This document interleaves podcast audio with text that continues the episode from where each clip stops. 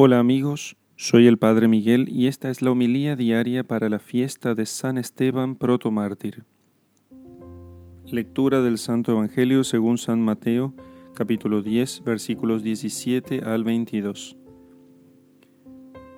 Dijo Jesús, Guardaos de los hombres, porque os entregarán a los tribunales y os azotarán en sus sinagogas y por mi causa seréis llevados ante gobernadores y reyes, para que deis testimonio ante ellos y ante los gentiles. Mas, cuando os entreguen, no os preocupéis de cómo o qué vais a hablar. Lo que tengáis que hablar se os comunicará en aquel momento, porque no seréis vosotros los que hablaréis, sino el Espíritu de vuestro Padre el que hablará en vosotros entregará a la muerte hermano a hermano y padre a hijo, se levantarán hijos contra padres y los matarán, y seréis odiados de todos por causa de mi nombre, pero el que persevere hasta el fin, ese se salvará. Palabra del Señor. Gloria a ti, Señor Jesús. El primero que selló con su sangre la fe de Jesucristo fue el glorioso San Esteban fue uno de los siete varones elegidos entre los primeros cristianos como hombre de mejor reputación y más lleno del Espíritu Santo y de su sabiduría, a quienes encargaron los apóstoles la distribución de las limosnas a los pobres y a las viudas, a las viudas de Jerusalén, mientras los apóstoles se ocupaban en predicar la divina palabra y en hacer oración.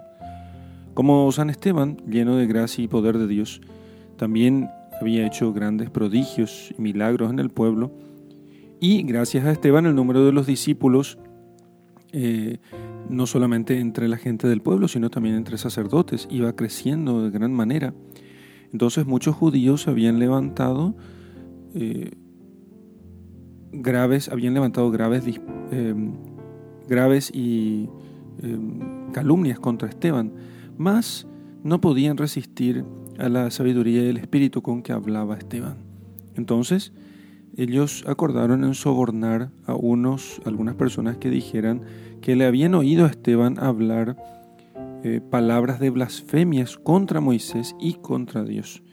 Y así entonces el pueblo quedó conmovido y también a los, ancianos y los escribas y arremetieron contra Esteban. Le, le, arrebataron y trajeron al, al consejo de los, de los ancianos acusándolo de blasfemo. En señal de su inocencia, dispuso el Señor que todos los que en el consejo se hallaban, eh, puestos los ojos en él, viesen su rostro como el de un ángel, brillando como el de un ángel. En ese momento le preguntó el, el jefe de los sacerdotes si era verdad aquellos cargos que hacían contra él. Y él respondió, probándoles con un largo y muy elocuente discurso cómo ni ellos ni sus padres habían cumplido la ley que el Señor por medio de Moisés les había dado. Antes, al contrario, habían endurecido su corazón, y como, como eran duros de corazón, y habían resistido al Espíritu Santo, habiendo perseguido y dado muerte a los profetas que les anunciaban a Cristo, a quienes ellos acababan de condenar y crucificar. Entonces, los, los jefes del pueblo, oyendo estas razones, eh, se encendieron en gran enojo contra Esteban. Pero él, puesto los ojos en el cielo, vio la gloria de Dios y a Jesús a la diestra del Padre. Les dijo él lo que estaba viendo, y ellos, dando grandes voces, tapándose los oídos para no oír lo que tenían por gran blasfemia, eh, se lanzaron a una contra él y lo echaron fuera de Jerusalén y allí lo apedrearon y para hacerlo con mayor, eh, con mayor soltura y con menos estorbo se quitaron los mantos y entregaron a un muchacho que se llamaba Saulo, que después fue el apóstol San Pablo, para que él se lo guardase. Entonces siguieron pues arrojando, ciegos de furia y de rabia, grandes piedras contra Esteban, pero él, con gran paz y con mucha constancia, iba invocando el nombre de Jesús y pidiendo al Señor que recibiese su espíritu. Y puesto de rodillas, clamó a grandes voces, Señor, no les imputes este pecado. Y dicho esto, murió. Y Saulo consentía en su muerte, estaba de acuerdo con ella.